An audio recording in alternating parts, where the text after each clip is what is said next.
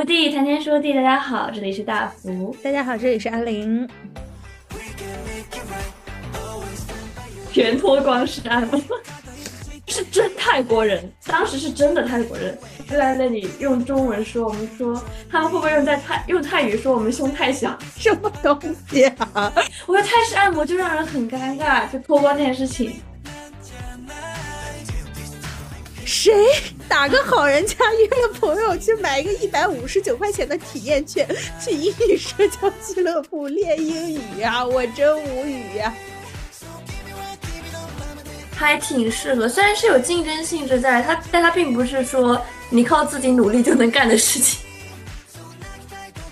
虽然说你们是可以交流的，但你们其实交流的完全不涉及到个人的生活和个人的性格，基本上就只涉及到你们所在的那个环境，包括密室，包括沉浸式。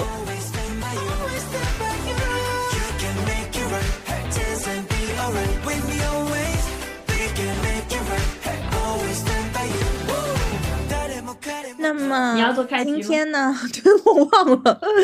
那么今天呢，是一个特别应景的话题，是因为嗯，阿林回国过年了嘛，鼓掌，就不不可避免的要和很多好朋友见面。我们发现说，其实就算是在一个大的城市里面，就算你好像说在南京啊、上海啊。包括甚至在成都啊这种你觉得娱乐生活非常丰富的地方，时常还是会出现一个场景，几个人在那刷大众点评，就坐在那儿吃完饭了，说我们现在干什么？我们现在可以做什么？我们现在能去做什么？几个人聚会的话，因为吃饭的话肚子也就这么大嘛，我吃一两个小时，对着满桌的残羹剩饭，也不想继续在那坐着聊了嘛。那具体我们要去做什么呢？最后变成了一件其实挺难的事情。嗯，呃，包括你又想照顾朋友的感受，你又想照顾自己的感受，你又不想太远，你又不想太贵，你又不想太麻烦，你又想控制好时间，这一整个加起来，哎，就还挺复杂的。所以说这一期其实也是结合我们之前有提到的一些生活中的快乐的事情，我想就干脆做一期讨论，拿出来讨论一下。呃，我们线下的活动，我们和别人一起出去聚会，可以做点什么事情？就它有什么样的分类，又会产生什么样的一个效果？对于你和别人聚会来说，扒完了大众点评，做了一些分类。那这个分类呢，其实它可以有很多种分法，可以说是哎，比较适合团体，比较适合个人，比较贵，比较便宜，比较。嗯，有文化一些，或者比较单纯一些，比较运动一些，都可以。但我最后还是想把它分的稍微偏个人感受一些。说你和一个朋友聚会，可能你们很久没见，或者你们经常见面，那你们是想要一起是去放松一下，或者开心一下，快乐一下。那你们两个在其中的感受啊，你想找寻的这种状态，是我这个分类的方式。所以我就把它分为了三个大类，就是躺着、坐着。和要走，看你今天累不累。我们去分躺着、坐着还是要走，又在这个里面分小类，可以交流还是不可以交流。我觉得和朋友聚会哈，能交流和不能交流还是差蛮多的。如果说我是和一个老朋友聚会，我就不太会选择跟他一起去看电影呀、看剧啊这种事情，因为我会觉得说，那我们又不能在看剧和看电影的时候窃窃私语，我们又不能聊天。那看完剧我们就结束了，可能。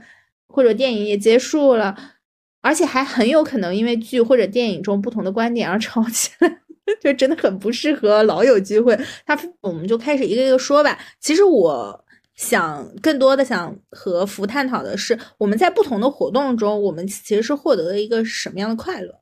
对，以及这些活动，其实我和福应该都参加过嘛。嗯，大概是给人一个什么样的感受？嗯，第一个是躺着里面可交流的。是我我放了是汗蒸、喝茶和美容。我想问一下福有没有跟朋友一起去美容过？那相于美容，我觉得按摩会比较多。按摩现在有不可交流的，有可交流的。我觉得氛围完全不一样。我不知道你有没有去过不可交流的按摩，是那种基本上快脱光了，你们各进各的房间就自己出来了。我觉得根本不用约朋友一起去，自己去就行。但我按摩是跟两个男生一起去按摩的，那可以交流吗？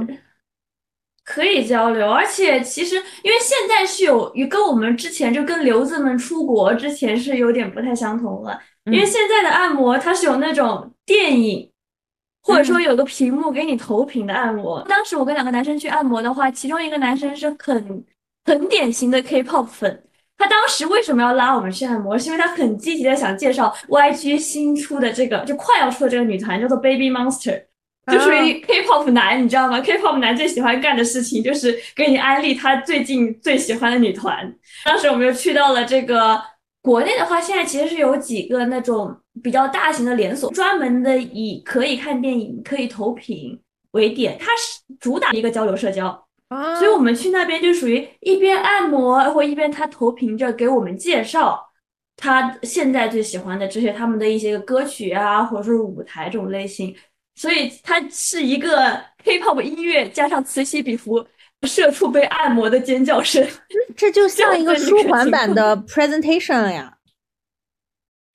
这个会有点奇怪吗？因为 K-pop 感觉好像是，其实你它是一个蛮动感的东西嘛，但是你。其实，在下面是一个瘫着的状态，你会说有点奇怪吗？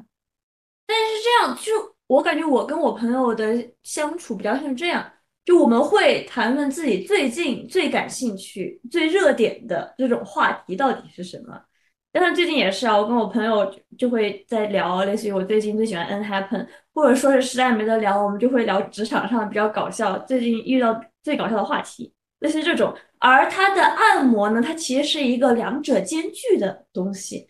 因为说实话，按摩是什么？按摩就是社畜的周末必备。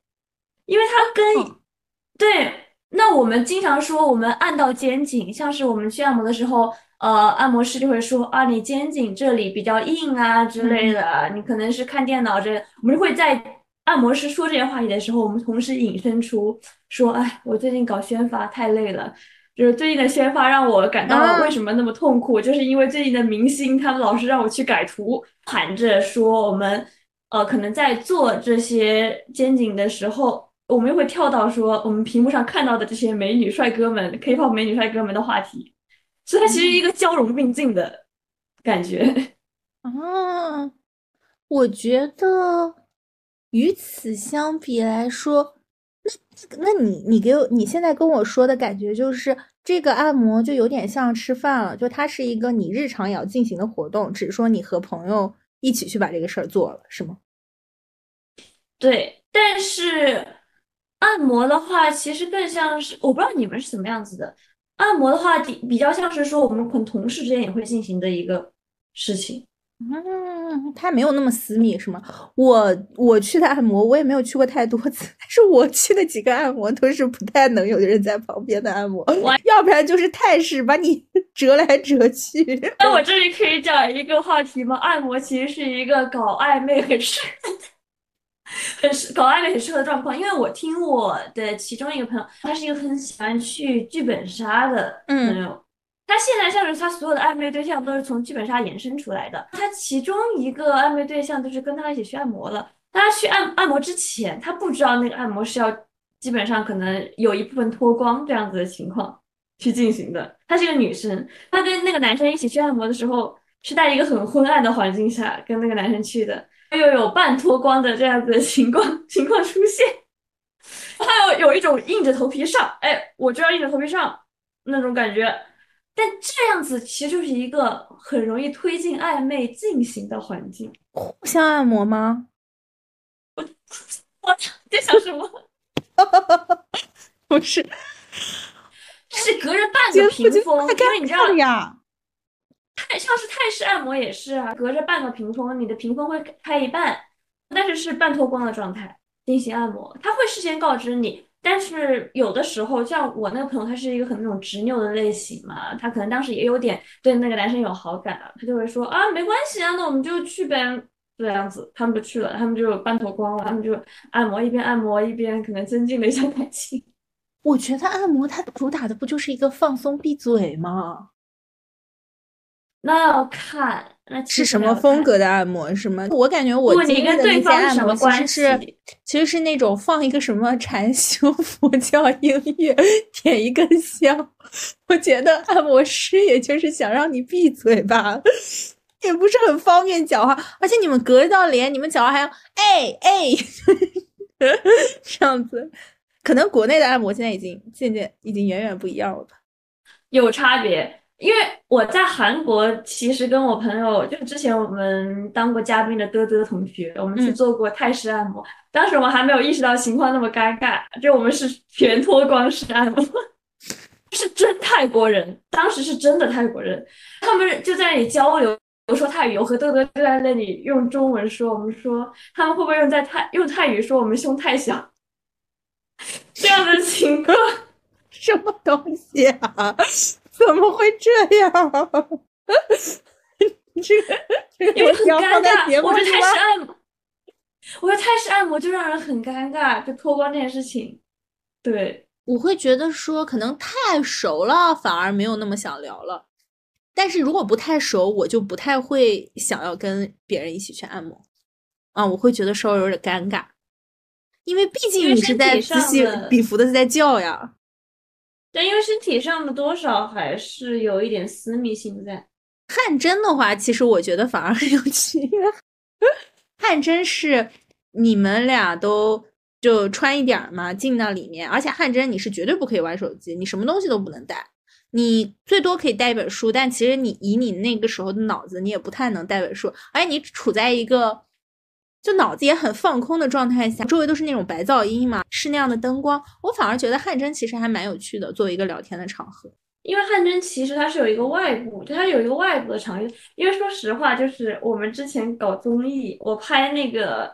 呃，一个电竞他们的综艺的时候，我当时设定的一个场景就是在汗蒸，展开讲讲。对他们，你说实话，这在里面汗蒸的时候，这个东西肯定是不可以拍的。你本来摄像机它进去高温，它也承受不住嘛。嗯嗯。所以我们当时拍的是，像他们两个汗蒸出来，就他们两队汗蒸出来遇到。嗯，在在汗蒸的外部这个现场进行一个游戏，所以其实我考察考察了，是苏州，苏州那边的好几家汗蒸店，就为了找这个适合拍摄的一个场子。嗯嗯，总结的话是发现基本上是这样子一个形态，他们大部分的是有呃几层楼，三层楼吧。嗯，然后每层楼的话它是有自己的娱乐设施的，但其实汗蒸房反而不是他们最主要的部分。他们的娱乐设施是他们最主要的部分。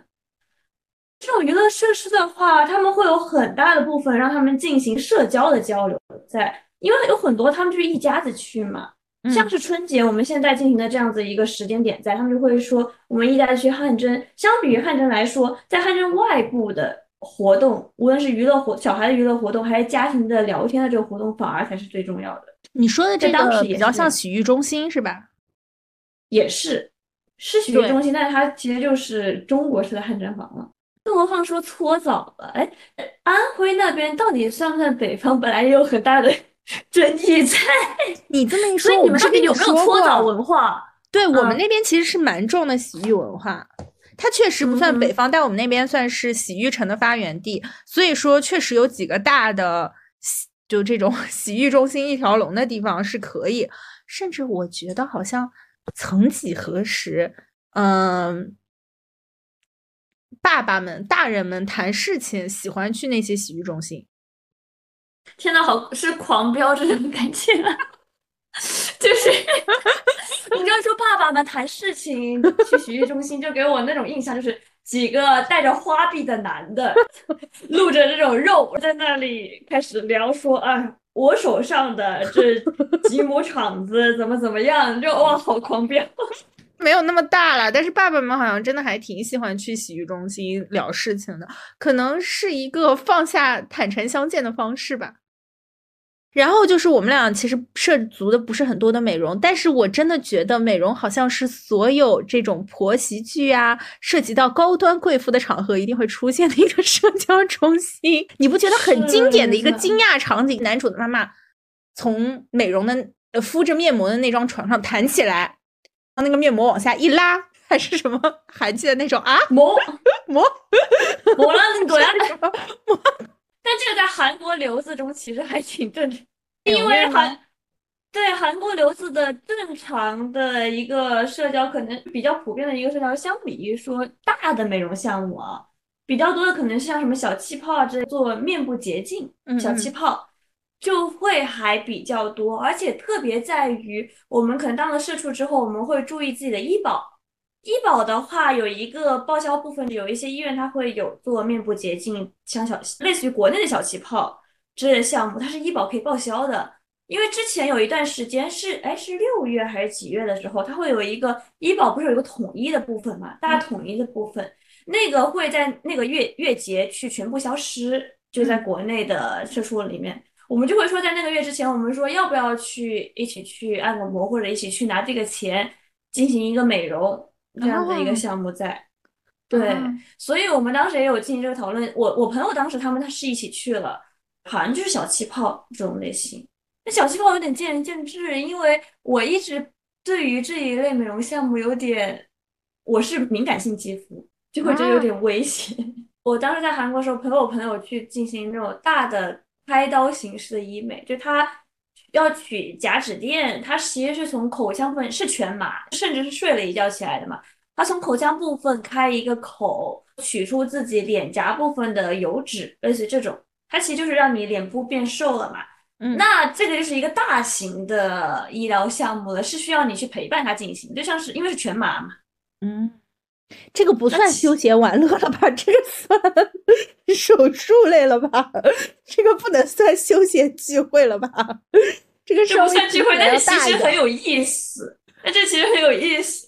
因为你们在等待的空档空档，你就会觉得他其实很紧张，他就会一直在说说说说，我们就会一直在聊这个美容的项目，以及到结束的空档，你看到他变成猪头出来的时候，不一样的一种感受。赶紧掏出手机拍他两张。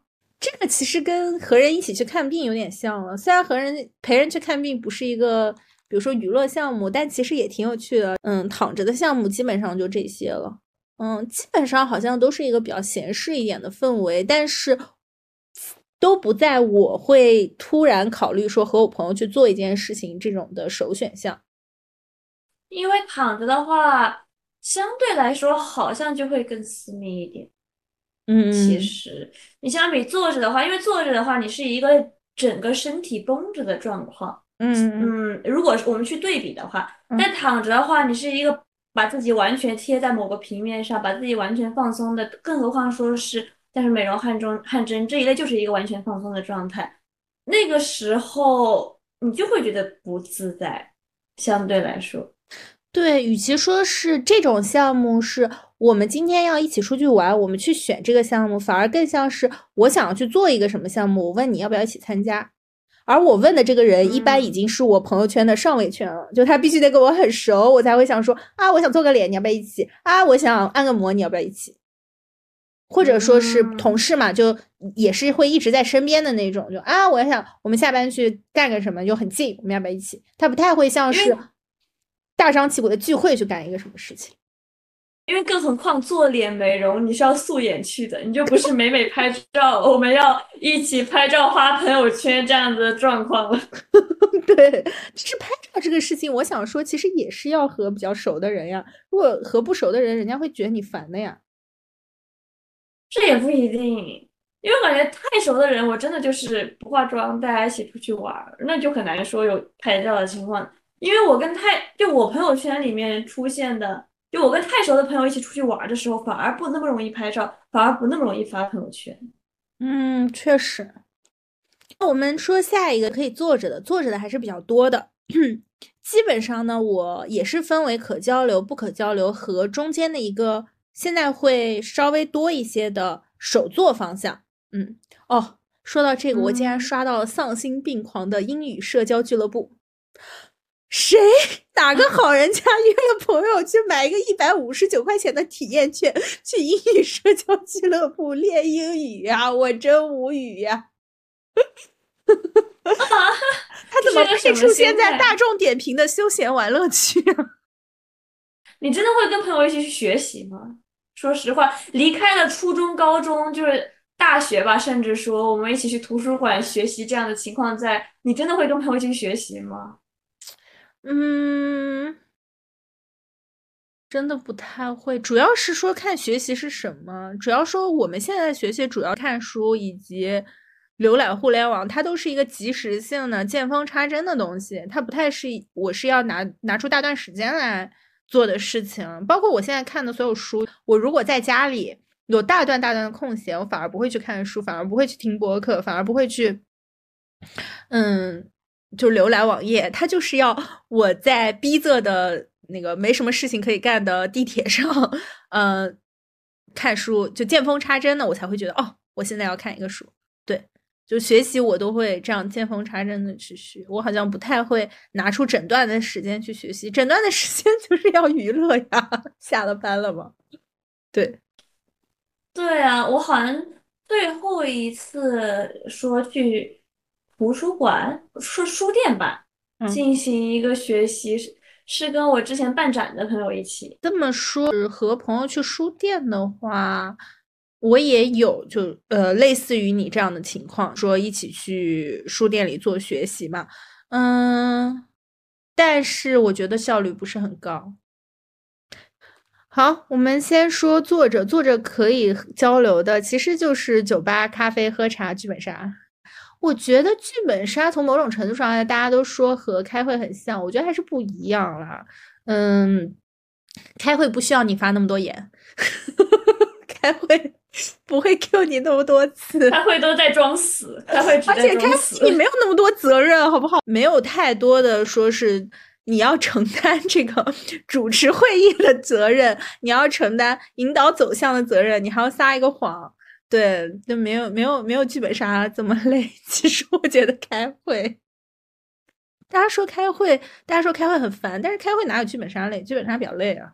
嗯，你要动脑嘛？有时候你还要稍微就是站起来 进行一些互动。那我觉得推理本还是挺烦的，相对来说。嗯，其实之前一个在伦敦做 DM 的女生和我说过，伦敦嘛，打剧本杀就是为了找对象的呀。我就会发现说，哎，如果是和很久不见的同学聚会。你们吃完饭去玩一个剧本杀，还蛮容易破冰的。就这种破冰，其实倒不是关于男女的暧昧或者什么，他会有一点说，哎，我们可以半真半假的聊一些话题，我们有一个影子可以去聊一些东西。因为这其实会牵扯到，就类似于他在说说啊，我这个角色，他他以他自己这个角色在说自己的心情的时候，别人会牵扯到说。啊，你当年也是这样子，因为无论是剧本杀的故事情节，呃，放在中世纪或者放在古代，它其实故事都大同小异嘛。它是穿插着你现实的感情在进行的，那你现实的感情就会带入到其中，那你们就会回忆起以前的故事。对，其实有时候，呃，包括为了让剧本杀故事比较顺畅，以及好的剧本杀店会根据你的这个。性格去帮你选本嘛，就相当于说，哎，觉得你比较适合这个本，M P 呃 D M 会给你推荐这个本。那这样的话，其实也有点大家互相有点在，哎，展现一下自己当时的那种境况的样子，嗯，所以我觉得这个其实还挺有意思的。聚会去玩剧本杀的话，你能够从他们的言谈举止和从他们的。嗯，这个里面它像是套了一层壳的社交嘛，所以你可以从他们的这些上面直接去推测他的生活状态，去推测他现在的人物性格，你又能从里面察觉到，哦，虽然我们很久不见了，但你的性格其实没有什么变化的这种痕迹在。但如果是干聊的话，其实大家对彼此的生活不是很了解的话，其实是有点干的。嗯，我们只能问一些现实的问题。就像我其实觉得，如果说不熟的话，就会变成一个大家吐槽的亲戚逼问现场。其实亲戚和你聊这些，也是因为他们有时候哈不知道聊什么呀。就如果他不跟你聊房子、车子、工作，对他也不知道你关心的，比如说乙游，比如说选秀啊，他也不懂呀，他没法跟你聊这些。但是我仍旧觉得剧本杀的社交是有点无头苍蝇乱撞的效率比较低的社交方式。不，我跟我朋友就是特别艺人的聚会，我们光是用话就把这个事情填满了，就并不需要去做旁的事情。但是不会觉得做一个旁的事情会有趣一点吗？今天下午有一些获得感吗？因为我们相见总是很有目的性，类似于我最近突然特别喜欢。类似呃，类似这季《换成恋爱》，我特别喜欢，我想给你安利推荐，我们就见面，我就给他安利了一下午《换成恋爱》。我们不会说，好像不会有特别突然的这样子的没有话题聊的见面。在你呢？你会是比较想跟朋友一起做这种有成品的事情吗？我觉得做这种成品的有一个点是在于说，如果和朋友去的话，嗯，有些地方做的不太好，会稍微觉得有点丢脸。如果动手能力不强的话，一直在失败。我在现实世界也没有这么大的挫败感，failure 总是打在我脸上，总是黑我的屏，怎么怎么老这样？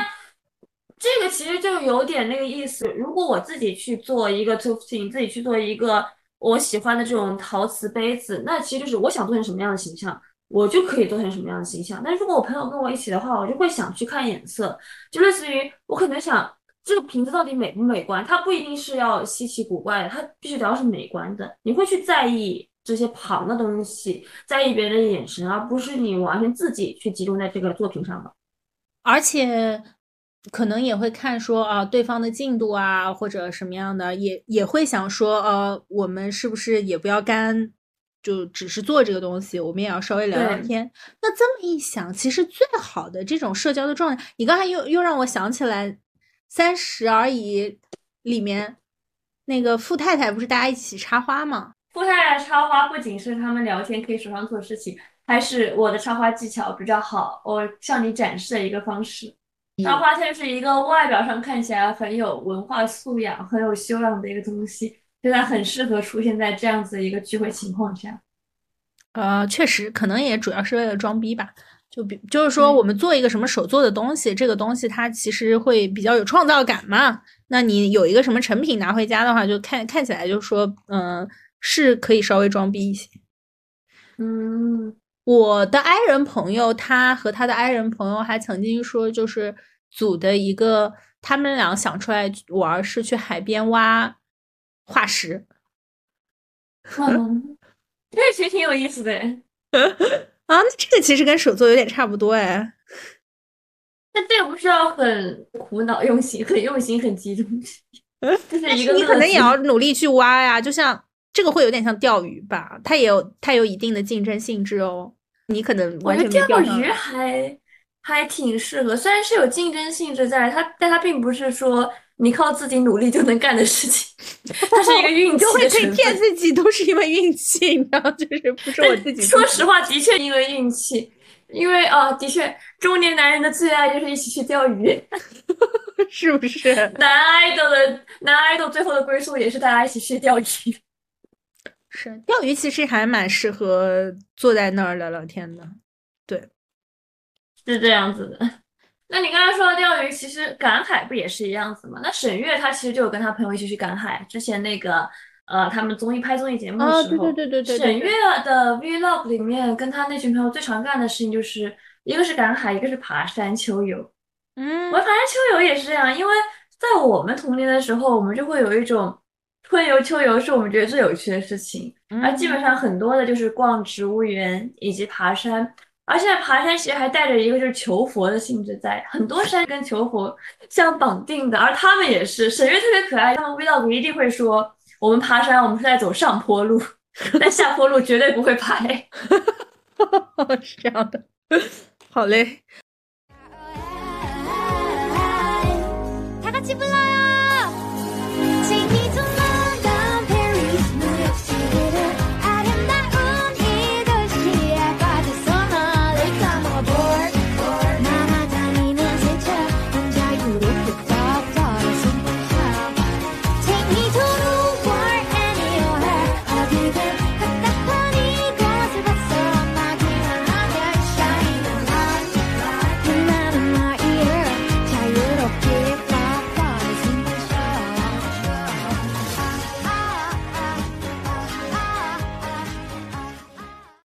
我觉得电影现在给我的感觉是一个我想看我就可以看的东西，所以它不需要，就最好不用大张旗鼓的去约人，就就是说我约定的这个时间是要提前敲定的，所以说我就不想把如此珍贵的时间放在我随时可以做的事情上，可以这么讲吗？包括我刚才有跟你说，看剧看电影都不能和旁边的人逼逼，我很不好的习惯就是我喜欢评论别人，所以。我看电影啊，看剧，如果说我旁边有一个朋友，我肯定很想跟他说两句话，我肯定很想吐槽一下，这个也很不好，所以我不和朋友约，其实挺好的。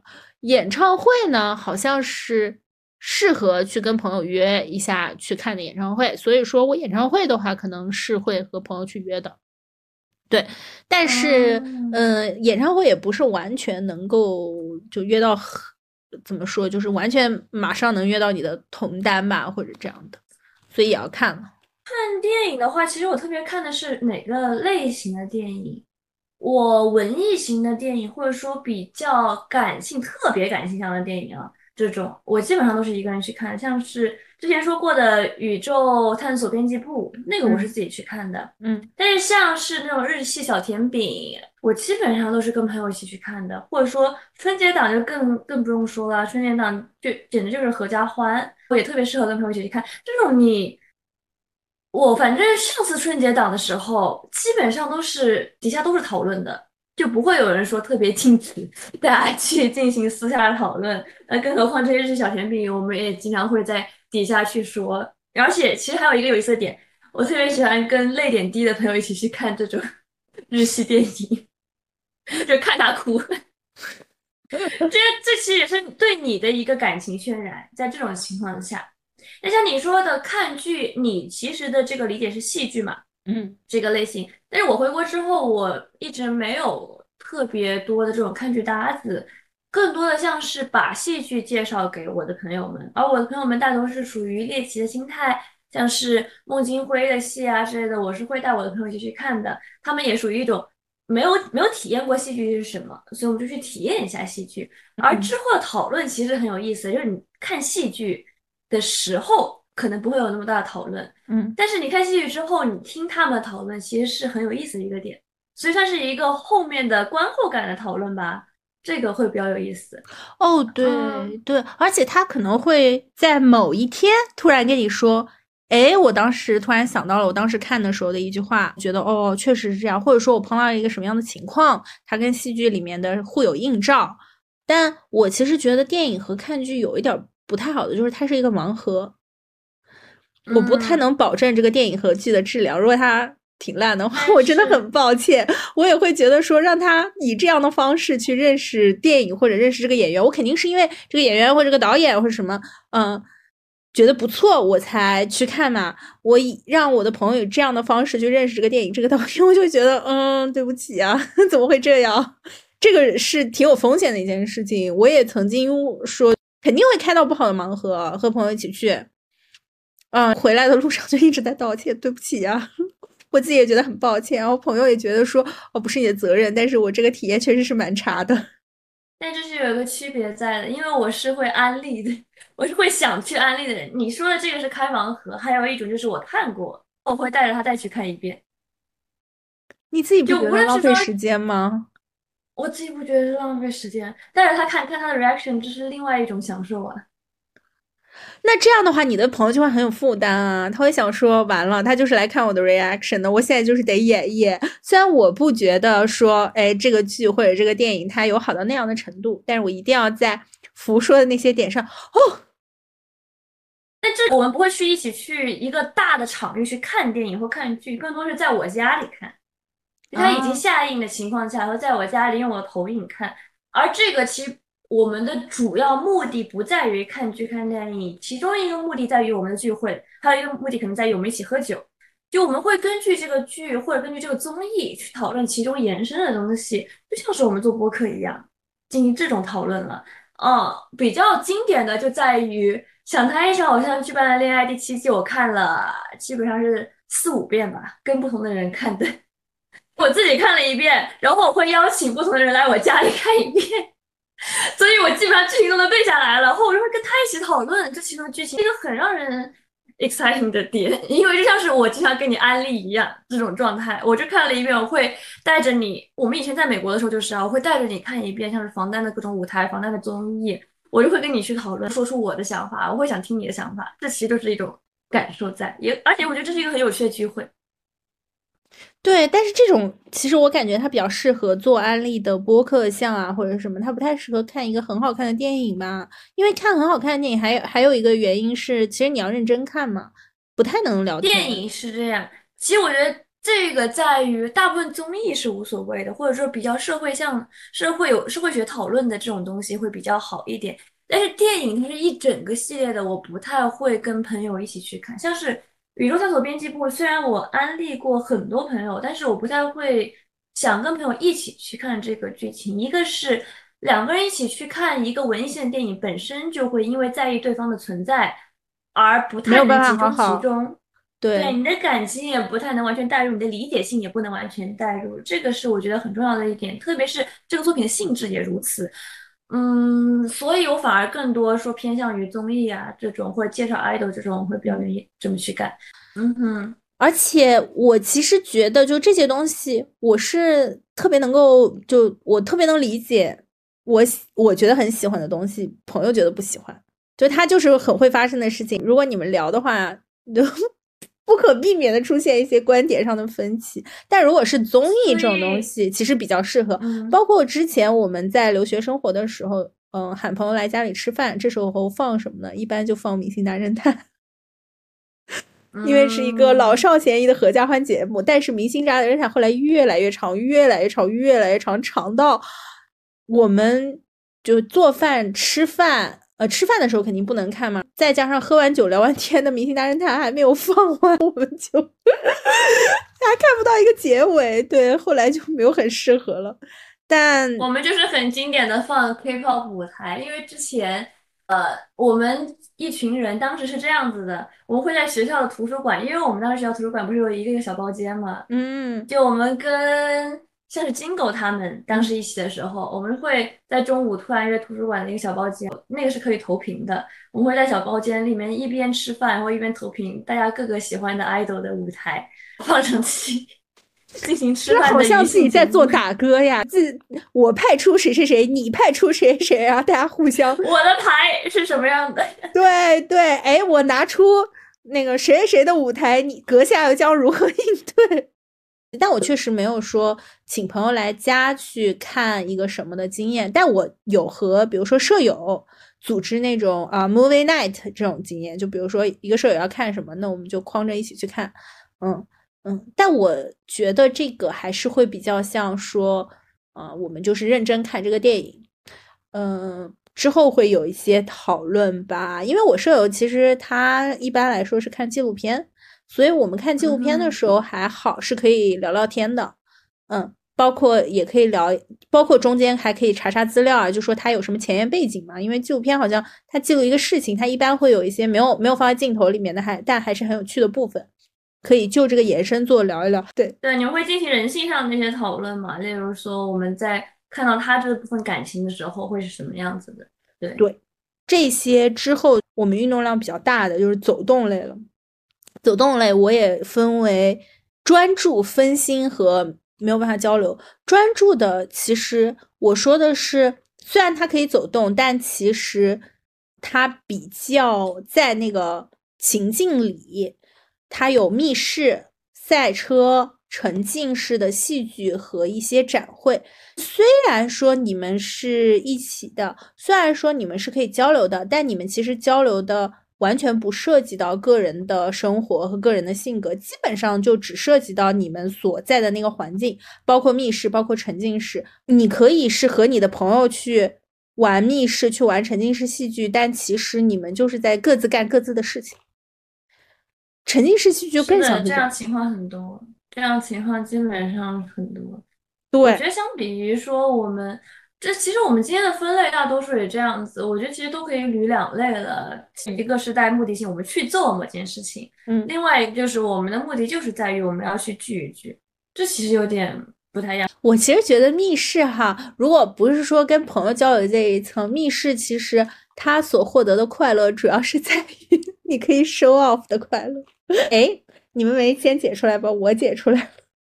所以密室好 ENTP，ENTP 大爆发，那个暗爽的瞬间，我剧本杀最爽的瞬间也是就直接就推下去了，嗯，那不就是那个什么吗？就相当于可能说大家推到这里死了，我又翻了翻，哎，那不是谁吗？那应该是这样吧？啊，最后就是对了，那个是还挺爽的瞬间。但是我又觉得说，其实我爽完了以后会有点愧疚，觉得说你现眼，你在现眼，对，朋友里面显眼包就是你，我显眼包。我觉得没有没有显眼包这么褒义词，我觉得褒显眼包是一个还挺褒义词的东西。但是其实这种现眼的话，你跟朋友在一起的话，朋友不会说特别舒服的，嗯。而且反过来其实也是一样，如果说是和一个朋友去玩密室，全程被 carry，你就觉得你自己是个废物的话，好像也也会自己有点难受。反正我自己是会觉得自己有点难受。这就是 ENTP 的想法，福不是这样的吗？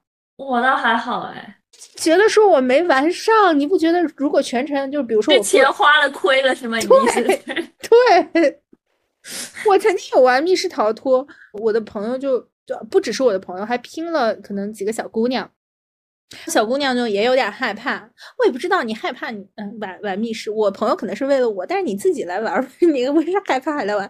但是总的来说这样嘛。嗯，他有点害怕，所以单人支线就老让我去做，我就有一种 KTV 里我是麦霸，我不让人唱歌的感觉，你知道吗？我就说，我说你们都花这个钱了，你们这个支线，你们确定不要自己体验一下吗？单人的哦，他们都不体验，都让我来体验，我就觉得有点不好意思，你们不钱白花了吗？但密室从效益上来看是这样子，对吧？密室其实还是，我觉得还是和就在我这里和剧本杀不太一样的感觉，就是它密室还是一个可以挺个人的东西。说实话，相比于这两个，可能我就是在说说这件事情上没有那么喜欢这两个的原因，也是因为他们更偏室内，就我更多的活动是更喜欢偏室外的。这里也可能有一点受韩国人影响，就在你列的这里面，相对来说，我跟韩国人一起去赛车会玩的比较多。来聊聊赛车的感受吧，因为我真的很好奇。对，因为前几天我还看到 N Happen 他们综艺去玩那个我玩过的赛车，就从山上滑下来的。那个是一个，另外一个是卡丁车，它也有不同的，甚至有那种就比较偏户外的碰碰车，这种其实也有点类似这种感觉。它其实这种就很有意思啊，一个是你可以欣赏到外部的景致，那个卡丁车的话，它是在韩国那个话是在江陵，它是沿海背山靠海这种感觉。嗯，另外的话，像是碰碰车这种也是在那种大的游乐场，基本上也都是在海边，在韩国的话，嗯，就会相对来说有意思一点，嗯，而且更有人与人之间的碰撞和交流吧。我感觉相比来说，是说你口头上的交流，它其实有身体上的这种。某个某种范围上的交流，在其实我觉得这种是比较有意思。我觉得说，其实，嗯，赛车的话，它好像也是说在一个场域里，但它这个场会比较，它真的很辽阔。它它还是它它还是说更是更偏室外一些，但你自己又有一个壳包裹着自己。赛车其实它和车，它就主要是车嘛，其实它是把车的这种。快感给你提炼出来，但你又不用承受车的风险，就开车的风险。卡丁车就完全是这样嘛，嗯，包括其实从山上滑下来也是那种让你享受风驰电掣的感觉。嗯，我其实一直觉得开车这个事情，我自己虽然开的不咋好，也不太能体会开车的快乐，但我能理解开车的快乐。说你掌控了一个东西，你可以决定它往哪走，但同时你自己又是安全的。你是有一个铁皮把你箍在箍在里面的，包括你可以放歌，你这个声音也是，就完全是它形成一个共振，是把你包裹住的。你可以驶向一个目的地。而且这次花少就是王安宇和周昭仪最著名的那个场景，就是在赛车。王安宇叫他的名字，周昭仪答的那个地方，他就很青春。又是在户外的这样子的傍晚，你就会觉得整个是一个。可能我本身就很喜欢户外运动，嗯，我又不喜欢说你把它关在一个场子里面。而户外这运动有一个和自然一起更青春的这种体现和氛围在，你好像能闻到当时的风在那个画面里面。这么一说，它有又有一点那种露营的感觉了。比较远离城市的，因为毕竟赛车场比较大嘛，它也不太能够建在城市里面。你这样又让我想到了，就是需要专注的另一个活动，那就是溜冰。说实话，溜冰虽然是你和你朋友一起去，但是你的朋友也不太怎么能帮你，主要还是靠你自己。溜冰也很可爱，这不是属于那种七十年代七十年代流传过来的交友必备吗？主要是溜冰这个事情吧，如果你有暧昧对象，那是另外一回事，你们俩可以在冰上有些肢体的接触，包括还有一些他能够扶你起来或者怎么样的桥段啊，和滑雪一样。但是呢，嗯，如果你没有暧昧对象，就是纯几个女生一起去溜冰的话，其实它是一个挺专注自己的感觉。因为反正我是觉得说，以我的这个就是缓冲力，以我的自己对我自己的身体这个控制程度，就别人来扶我的话，我觉得也没有什么用，我还是要 自己慢慢去摸索嘛。嗯，它是一个挺专注的感觉，嗯。所以说，它其实我觉得并不是一个偏聚会型的东西，但它又。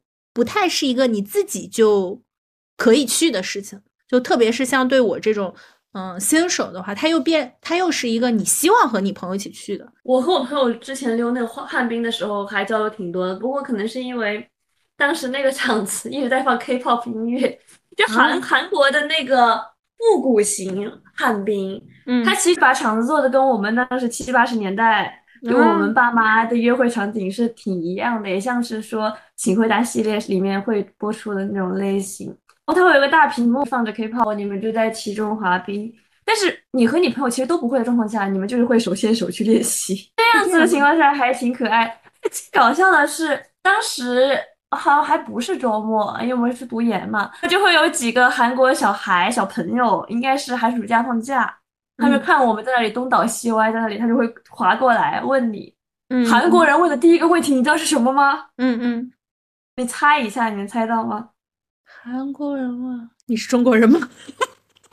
不，你的 MBTI 是什么？啊，交友名片。而且问的那个小女孩她果真是 ENFP，就真的很可爱。但是在这样子的情况下，因为你自己也不熟练，你反而能认识其他就场子里面的其他人，因为那个场子比较小嘛，溜旱冰的场子。跟溜真冰的还场子又有点不一样了，我觉得这个其实还挺可爱的。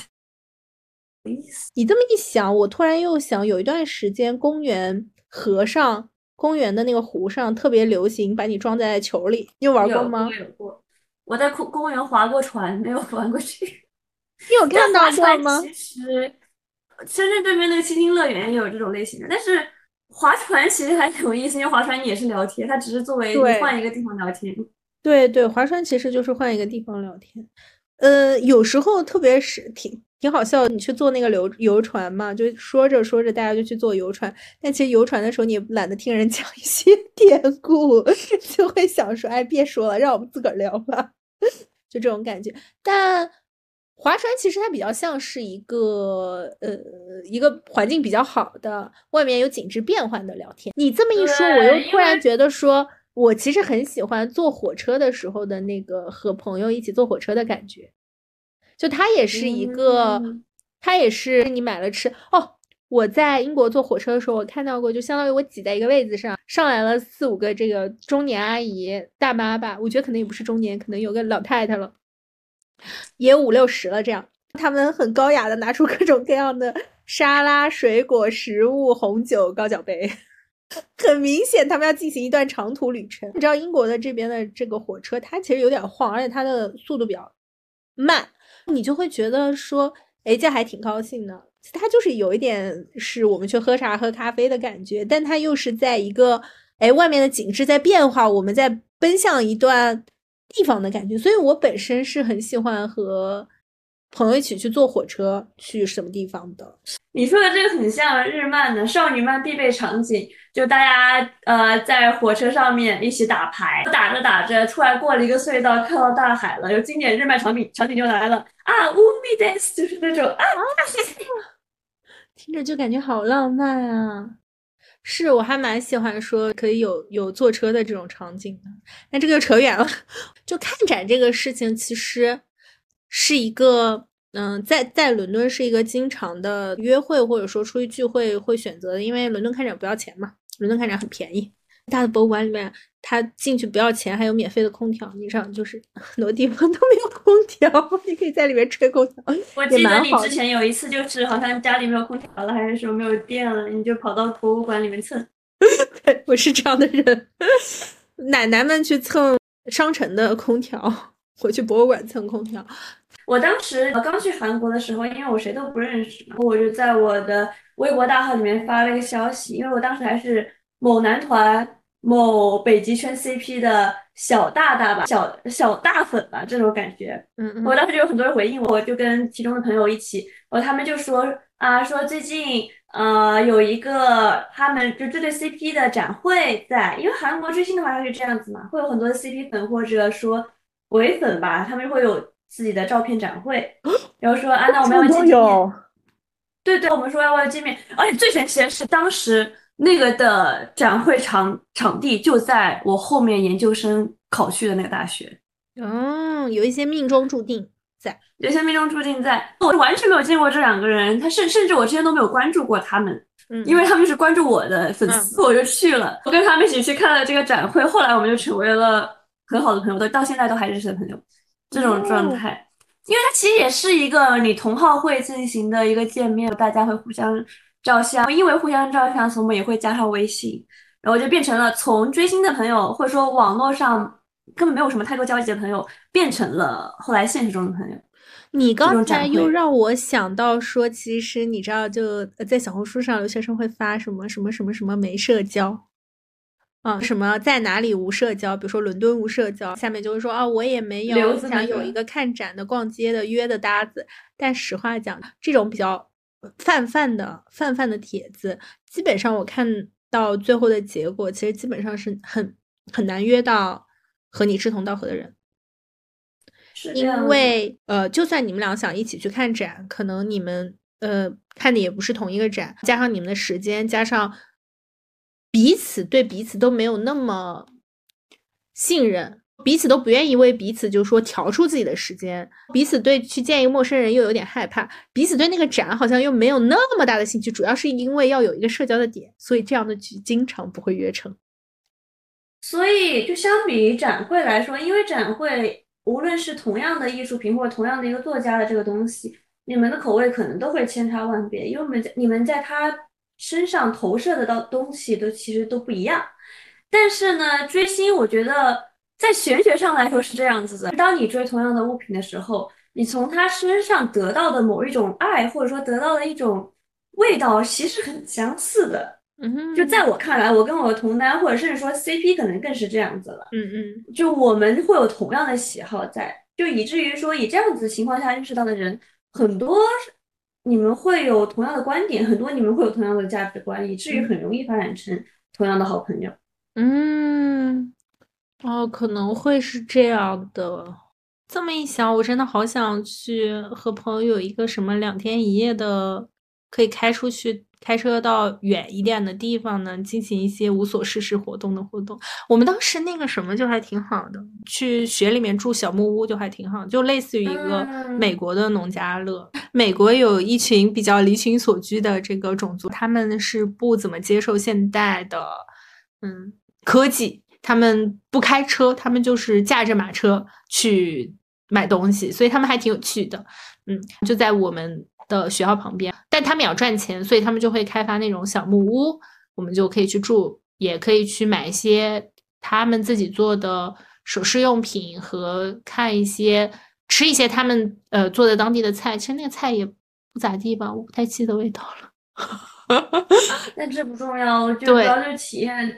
当地的民情以以及我们在那里 丢失这样子的情况，对这种感觉，嗯，哎呀，因为就像是你说的农家乐一点，这种其实有点像是我们脱离了现实科技这样子的社会，而跟朋友一起陷入了一种 Wonderland 这种感觉了。是的，而且其实有有一晚上住在外面和。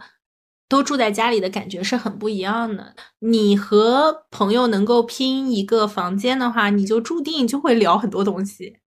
包括如果说朋友多一点儿，就像我们之前有类似于像团建一样，就几个朋友在一起，啊，这种事情好像现在也大了以后好像也没有这种局了。但是小的时候感觉说会有夏令营或者之类学英语训练营那种，嗯，好多宾馆大家就会聚在一个房间去打打牌啊或者什么，还挺有趣的。啊，所以我在想呢，赶快辞了职去旅个游，自驾游。我现在计划去日本自驾游，开到富士山，趁着我的国际驾照过期之前。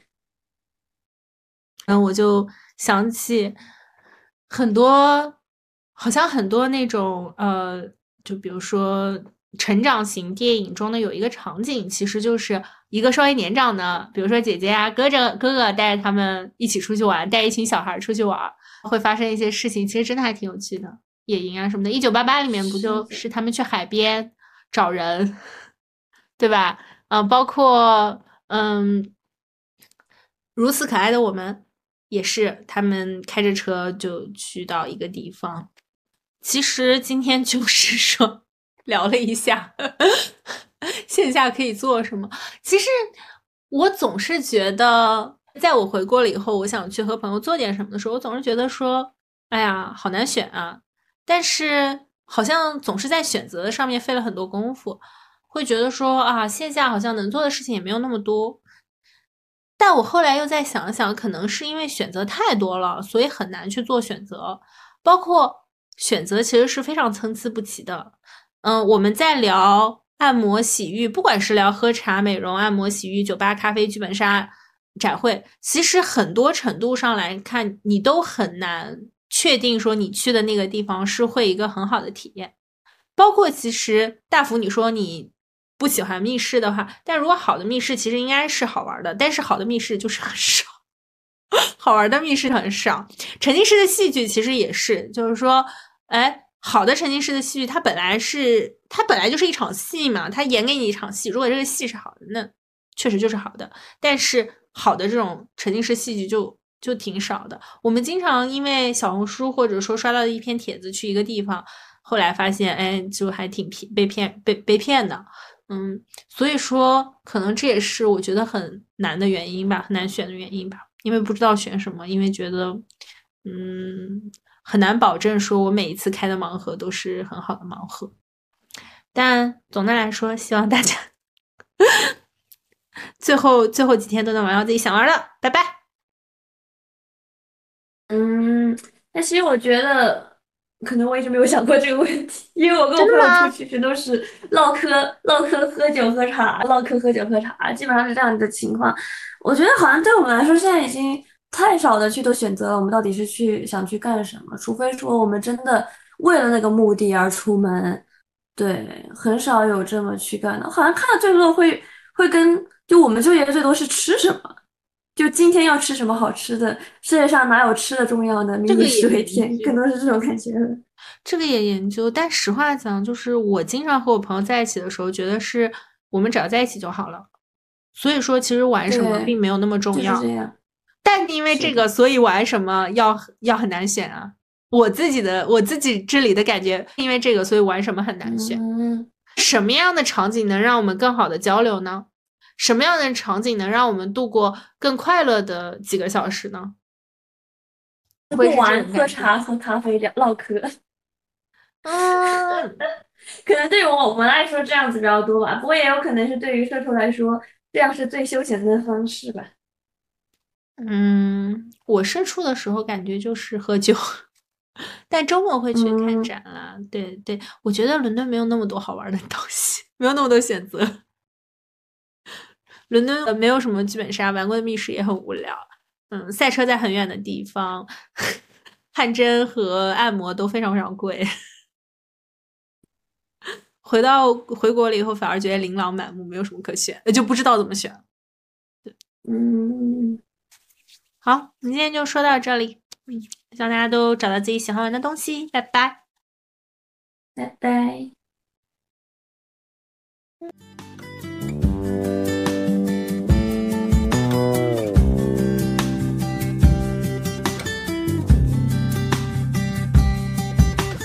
暗淡墙壁挂住流星，陪伴。